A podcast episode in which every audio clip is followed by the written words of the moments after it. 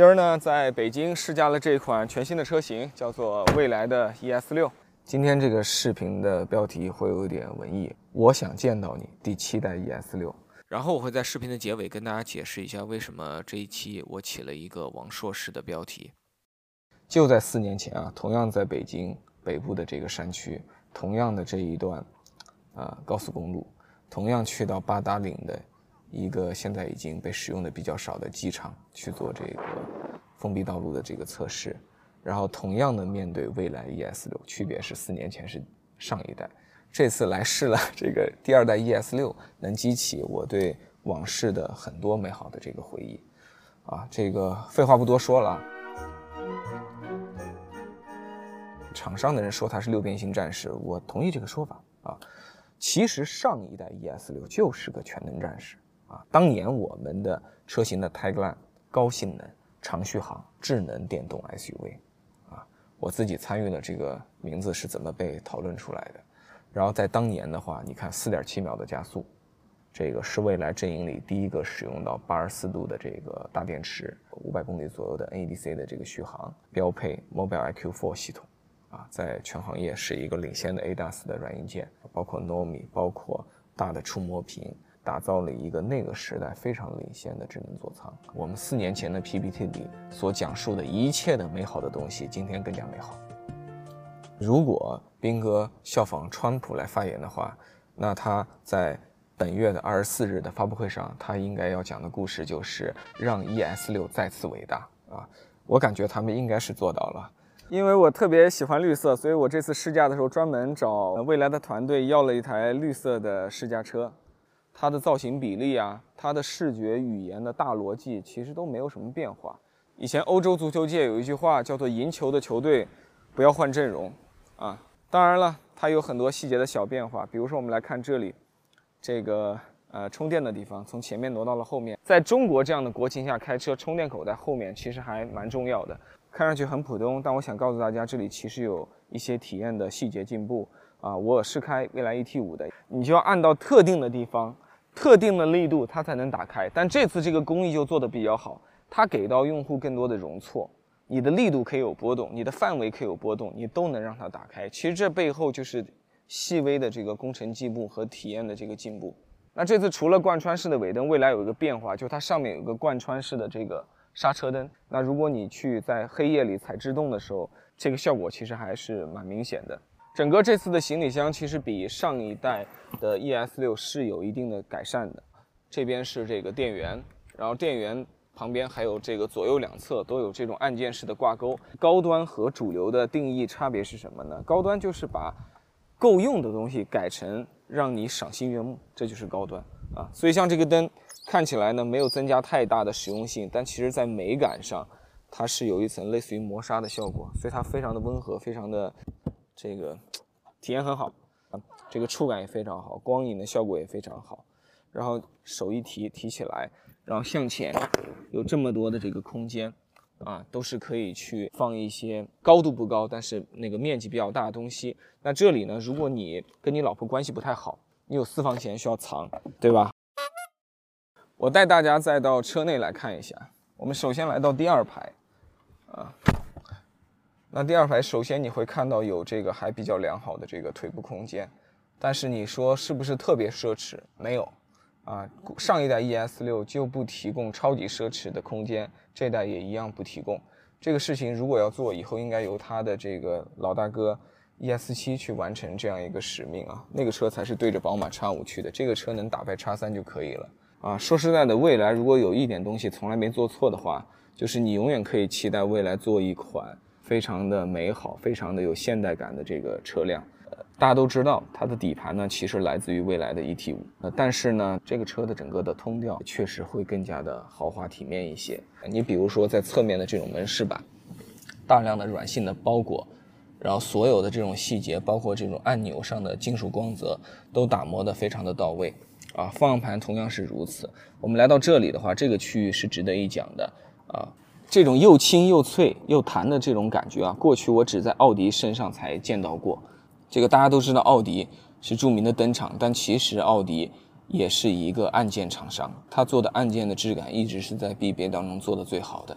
那现在我惊喜的看到蔚来的这块也有非常好的这个表现。啊，我们再说到这个无线充电的地方，我今天已经多次的去尝试了。啊，一放进去，很快它的那无线充电就会激活，而且充了一段时间之后，它也不会有明显的发热。啊，虽然充电速度快，但依然发热被很好的控制，因为它额外做了这个降降温散热的这个工程处理。那这些体验上的细节，其实是一个高端车它需要努力去做到的地方，在用户不提出诉求、用户可能都不够关注的地方，它依然要做好，让用户再去用的时候，总感觉到这个随心如意，然后学习成本很低。我觉得这是高端车产品经理真正的义务啊。就这次的短期试驾体验来讲，我觉得未来的座椅系统也比以前有进步。呃，他们这次声称是一个自研，其实我觉得自研还是靠第三方没关系。我们作为受众呢，我们只看最终的结果。座椅感觉还蛮轻薄的，它的这个造型非常的漂亮，非常的优雅。然后乘坐的时候人机工学也不错啊。当然我今天确实没有机会去连开三四个小时，所以我还不能够保证它在长途上的体验。啊，但就短期的试驾而言，我觉得它的这种支撑性和舒适性是平衡的恰到好处，既没有像理想那么那么的追求柔软舒适，也不像一些德国车那样，啊，可能过于的这个强调支撑。安全带做到了跟整车内饰的这种同色，这个车机啊也迎来了版本的更新，视觉体验上跟以前的版本有了很大的这种变化啊，它的这个层次更加的分明。然后在识别的时候会更加的简单。我自己昨天晚上跟他们的产品经理交流说，部分的改变其实是他们进军海外之后由欧洲的用户推动的，因为欧洲人可能比中国人更难忍受复杂以及高学习成本，啊，所以在他们的建议以及国内的用户的共同的督促下呢，他们这次新迭代这个版本，我觉得在视觉上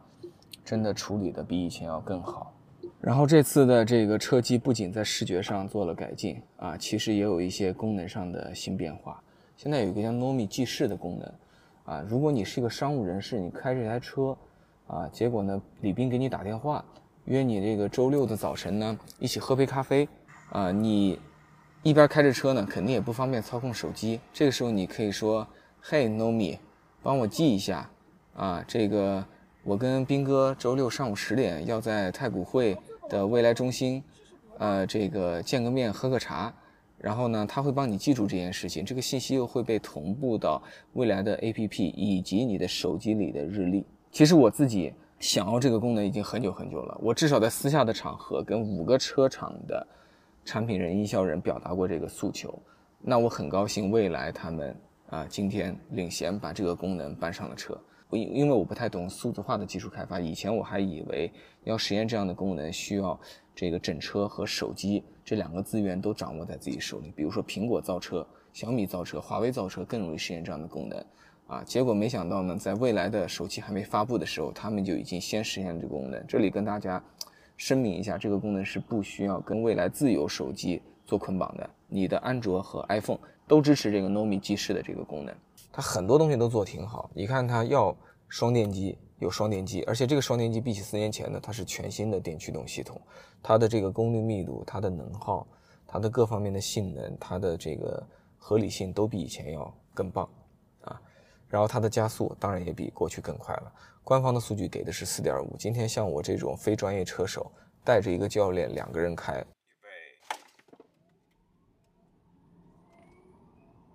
我轻松的在一个道路条件一般的废旧机场开到了四点二的百公里加速。呃，此外的话呢，今天我山路也开了，高速公路也开了，场地里的绕桩，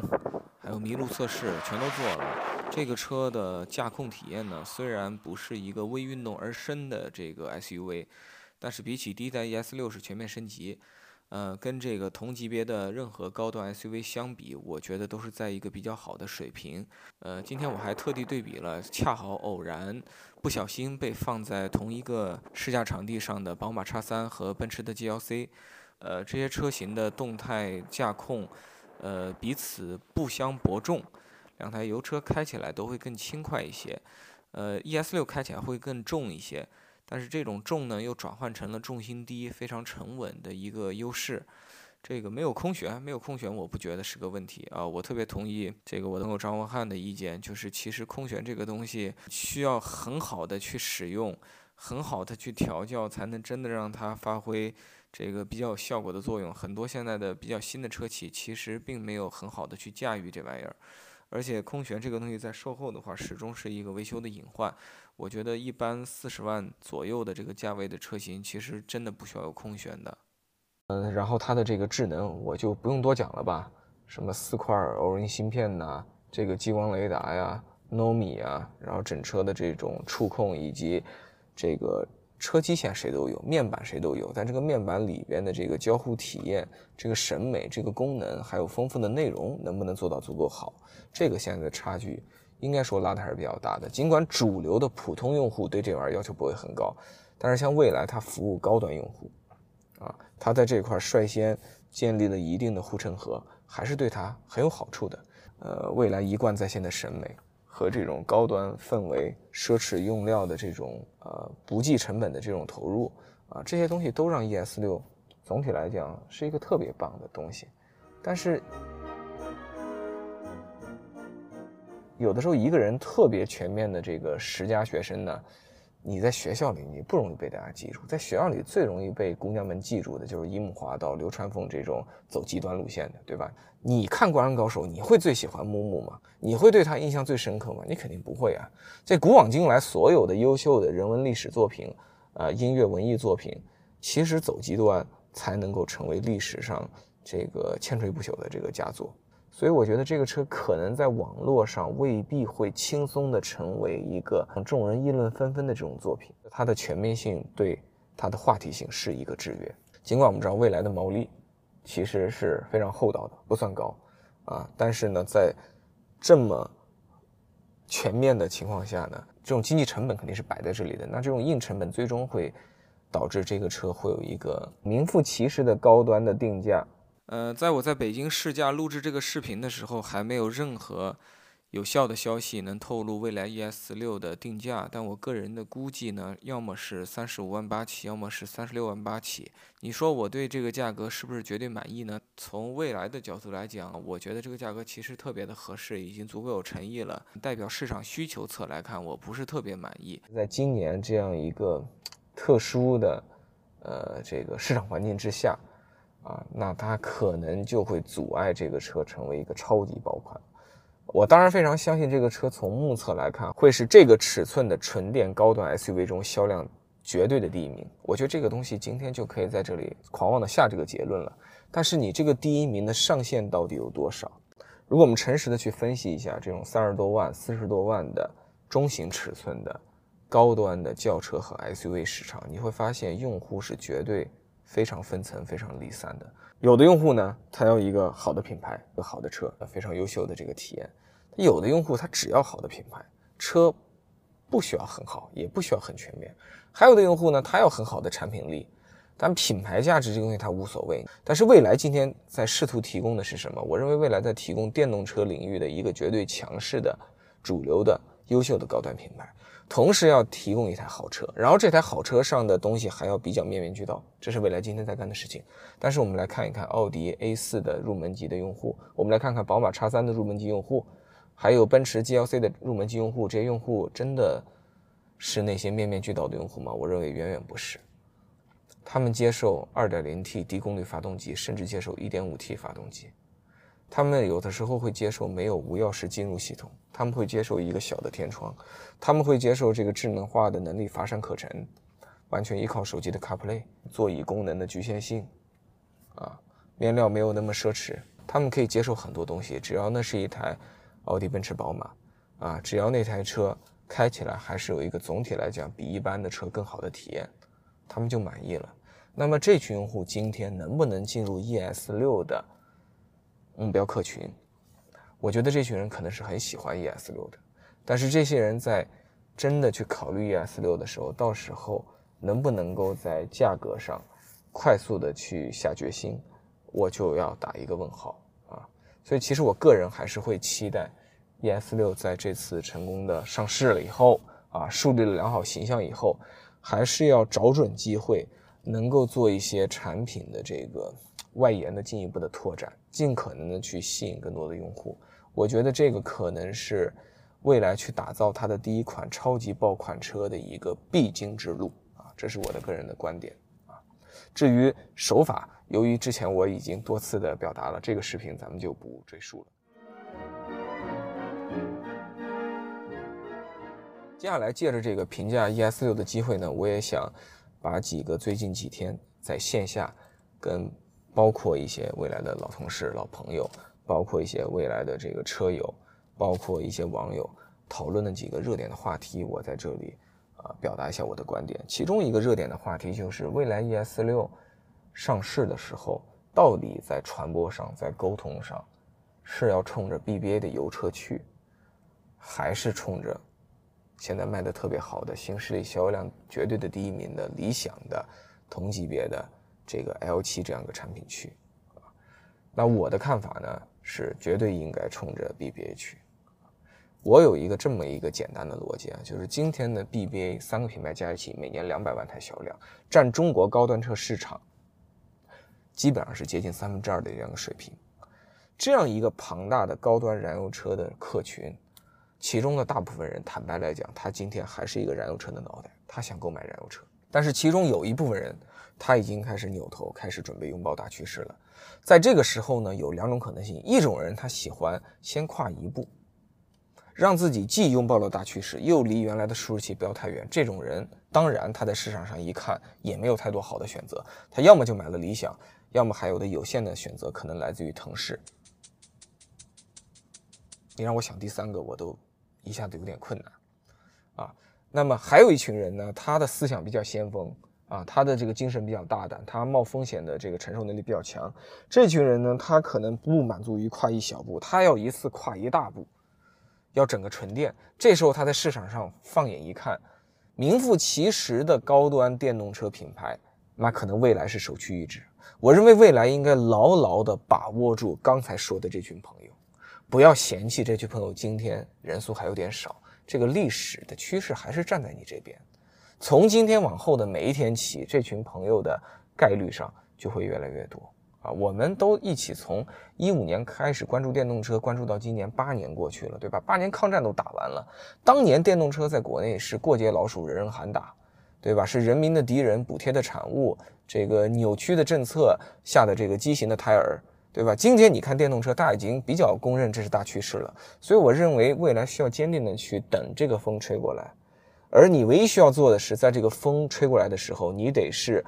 风里边承载着那些用户的心智中的高端纯电车的第一名。四年前我们在这附近试驾第一代 ES 六的时候，我们就跟媒体讲，我们是要打败叉三，打败 GLC。打败 Q 五，我认为在今天应该继续做这件事情，在明年和后年还应该继续做这件事情。理想也是把用户从纯燃油车变成一个可以加油的电动车，未来是想把用户直接从燃油车变成只能加电的电动车。某种程度上其实是友军啊，虽然他们拥有完全差异化的打法啊。这个时候你不瞄准一个二百万的盘子，瞄准一个一年二十万的盘子，我认为这个在战略上并不明智啊。然后另一点。就是很多朋友会说，这理想搞得特别好，那么理想呢，可能会对未来这个高端的新势力的定位有很大的冲击力。我觉得冲击力客观是存在的，但是我个人依然坚定的认为，未来是一个纯粹的高端品牌。理想其实不是一个纯粹的高端品牌，尽管它在今天短期内，它拥有一种看上去非常近似的心智，本质上理想还是大众丰田，但是它是只推出了途昂。啊，只推出了汉兰达，只推出了 Grand Highlander 大汉兰达，呃，先发产品的大型化和价格高，所以它建立了比较高端的形象，这是没错的。但从品牌本质的逻辑来讲，它不是一个高端品牌。我认为它不追求这个，因为理想最终追求的东西跟特斯拉和比亚迪会比较相似，它追求极致的量，追求极致的效率，这是这个品牌的真正的精神。你看这个理想的这个品牌的哲学里边有一个。很明显的逻辑就是多就是好。中国人喜欢大车，我就给他大车，我做到比别人更大。中国人喜欢屏幕，早就被证明了，他就给你这个多一块屏幕，多两块屏幕，多三块屏幕。啊，中国人希望在座舱里面有更多的功能，那冰箱可以上车，对吧？那游戏机可以上车，以后搞不好连洗衣机都可以上车。这是理想的这个产品哲学。它比其他的拥有类似产品哲学的玩家真正做得好的地方是，别人做到了堆料，理想做到了堆完料之后还让这些料物尽其用，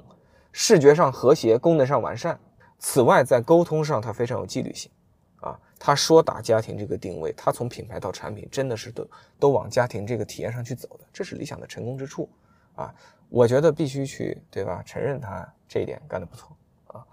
然后呢，我觉得未来就完全不一样，未来其实还是想打一个真正的高端品牌。我认为高端呢，它很多时候信奉的东西是好才是好，甚至有的时候是少才是好。实际上没有一定的牺牲，没有一定的偏执，没有一定的对，虽然没有必要，但我就想做的很好的这种体验的打磨的态度的话，你是没有办法最终奠定一个高端品牌的。啊，我真的开一台汽油车的话，需要宝马那种操控吗？正常人都不需要，但宝马给了这样的操控。我真的去按按键的时候，需要奥迪那种触感和声响吗？不需要，但奥迪给了你那种触感。大灯需要做的那么花里胡哨吗？不需要。但奥迪为什么叫做灯厂是有原因的。我真的需要把自己的车始终打造成一个阶级的标签，赋予它这个豪华的魅力？不需要。但是奔驰它就会这么干。所以在我看来，其实未来的道路就应该是坚定的去走 BBA 这个道路。一八一九年，未来是第一波产品。第一波产品其实。呃，虽然已经是做到在国内比较高端、比较领先，但是在很多细节上，你毕竟作为一个新公司，并没有做到足够好。这次我来看这个 ES 六，乍一看很多东西都没变，仔细一看，哇，处处都有改变，处处都有提升。其实我觉得这个路子是对的，把很多东西都做到体验的好，把细节打磨的到位，不代表在每一个维度都要做的很全面，在每一个维度都要发力啊。我前面说的东西和这里说的东西，我认为并不是互相矛盾的。啊，另一个我们会闲聊到的问题就是关于一个周前未来做的一个小调研，啊，他去问他在 APP 社区里边去问老用户这台新车该定一个什么样的价，很多人批评未来乱了方寸呐，这个关键的问题自己都不敢做主了，被用户绑架了，什么事情都去问用户，但其实我有一点不同的看法，我倒觉得这是一种社区的自我养成的一些必经之路。啊，也可以说是民主的一个呃集体性的训练。就其实我觉得未来的社区比较美好的地方在于开放和相对的自由的这种表达。我知道 ES 六出了这个预计的价格范围以及曝光的很多产品力之后，ES 七用户、ET 七用户可能会挺不满的。你说这产品线规划有没有问题呢？我觉得存在一些问题，需要去反思，需要去改进啊。但这是历史的问题，我们能不能被历史的问题挡住？面向未来的时候就裹足不前，就不把未来的牌给打好。如果我们这么干的话，在下一个历史去回顾的时候，我们会看到的更多的又是问题。啊，今天的这个市场竞争这么激烈，非常的残酷啊！很多你熟悉的东西呢，今天它叫品牌，明天它叫这个历史的尘埃，对吧？在这种情况下，我觉得未来应该更加的去面向那个未来，去迎接这种挑战。去做一些就算你被批评也要义无反顾去做到的事情，啊，然后我觉得上次那个调研无心之间正好成为了全体社区一起面对这个残酷未来的一次预防针。就是一方面呢，可能很多老用户会觉得新车如果产品力又强，定价又低，他有点不舒服；但另一方面，你真的把这个问题提前抛给用户，用户又会。主动的去考虑到这个市场的竞争，未来虽然有一定的品牌的护城河，有很多美好的东西，但你也不可能完全躲开这个市场的价格战的。在这种情况下，用户看到了这些事情之后，他会自己分析，自己独立思考，得出自己的判断。这时候他觉得这个价格也不应该太高。所以，当那种对新产品的羡慕、嫉妒、恨、不平衡。导致的希望你价格定高一点的心态和这种理性的看待了市场，希望你的价格不要太高的心态左右对冲的时候，用户自己就得到了成长，这个社区整个的心态会变得更成熟。所以我自己认为，这样的调研、这样的讨论，在这个社区应该更多的出现。我们不能因为一个问题被提出来以后有一些尖尖锐，会引发不同的讨论，就让这种东西在社区里不存在。一个社区里都是朝着一个方向的歌功颂德，都是朝着一个方向的粉饰太平。我觉得才不正常。在视频的这个结尾呢，我想跟大家解释解释今天的这个标题，我为什么称之为我想见到你第七代 ES 六，啊，其实促使我有这样的呃标题的灵感呢，是因为我知道宝马三系现在正好是在它的第七代。这个作品呢，它始于上世纪的七十年代，在三系之前其实有一个前身，就是这个零二系列。然后他发现这个系列比较成功啊，于是正式的用三系的名称给它做了继承者。然后这个继承者就一路迭代，一路迭代。我们今天看到的就是他的第七代作品。我觉得这就是对历史的尊重，不断的传承。同时，这里也有非常多的进取，就是每一代的宝马三系都力图比上一代要做得更完善，做得更棒。今天我看到这台蔚来 ES 六的时候，我一下就想起了宝马三系，因为在我看来，这台车比起四五年前我开到的那台 ES 六，我觉得就是忠诚的继承，同时。全面的革新，全面的优化，在这件事情上，我看到了一样的态度，而我不希望这种态度有任何的停止。我特别希望有机会在四五年之后，再次来到北京或者另一个地方试驾第三代 ES 六，再过四五年第四代，再过四五年第五代、第六代、第七代、第八代，这是我内心憧憬的事情，因为这件事情在我国的汽车工业历史上。非常的稀缺，我们的自主品牌，对吧？一路筚路蓝缕、含辛茹苦的艰苦奋斗，这个在过去三十年取得了巨大的进步，从跟随、模仿、抄袭，一路到了，对吧？并驾齐驱，甚至现在是局部的反超。但是很遗憾的地方是在这个历史的长河里边，我们其实很少看到中国的经典车型。一路保留到今天，一个东西不能保留的足够久，它就不会诞生真正的文化、真正的爱、真正的记忆。今天的很多网上的网友都特别支持中国车，啊，这个都特别喜欢中国车。我想问你们，你们觉得历史上哪些中国车是让你特别尊敬的？很多时候这些年轻网友根本答不出来，他们只会去谈今天最新一代的一个车型的名字，啊，但是谈到历史的时候。往往呢是一堆空白或者一堆省略号。其实我印象中有一些曾经距离经典仅一步两步之遥的这种中国车，比如说奇瑞最早有一款轿车叫奇云，它曾经非常的畅销，它曾经俘获很多人的记忆，它曾经是很多人人生的第一台三厢车。在那些买不起桑塔纳、买不起捷达的日子里，奇云让很多人率先的拥有了私家车。再比如说奇瑞的这个另一个作品 QQ，QQ 当年就是中国的微小型的汽车的一个非常现象级的符号，但后来可能是发现这车不挣钱吧，销量也没那么好了，他们就把它停产了。过了好多年之后，现在电动化了，这个作品又被拿出来了。但拿出来的时候呢，我觉得奇瑞也没有完全的去尊敬它的历史，在 QQ 的旁边不是冰淇淋啊，就是一些其他的名字，削弱了这样一个在历史上的功勋前辈。应有的历史地位，啊，NBA 给那些球员建了一个组织叫名人堂，并且为每一个进入名人堂的球员专门的去颁发奖项，这是有原因的。很多时候，如果我们不能够尊重历史，我们不能够继承历史，我们无法以更加自信和勇敢的姿态走向未来。类似的案例我还能举到很多，比如说吉利的这个帝豪系列。尽管今天帝豪依然存在，但帝豪在十年前曾经是市场上多么重要的一款车型。但今天它在吉利集团的庞大的产品线阵容中，帝豪今天真的还那么举足轻重吗？它到底有没有机会成为一个中国的国民车，成为一个历史记忆呢？我认为它曾经有过这样的机会，但是失之交臂。比亚迪历史上有款车型叫 F 三。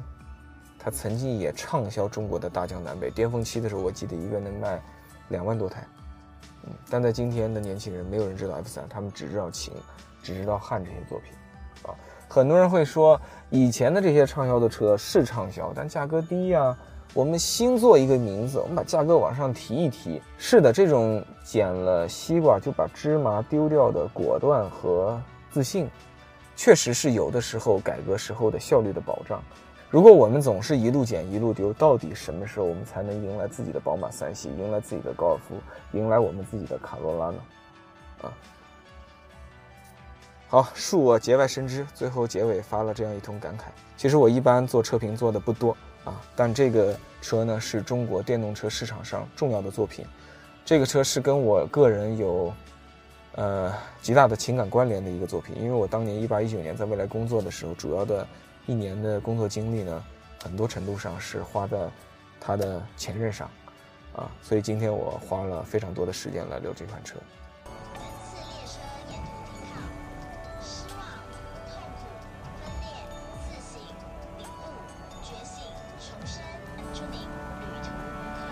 我们下回见。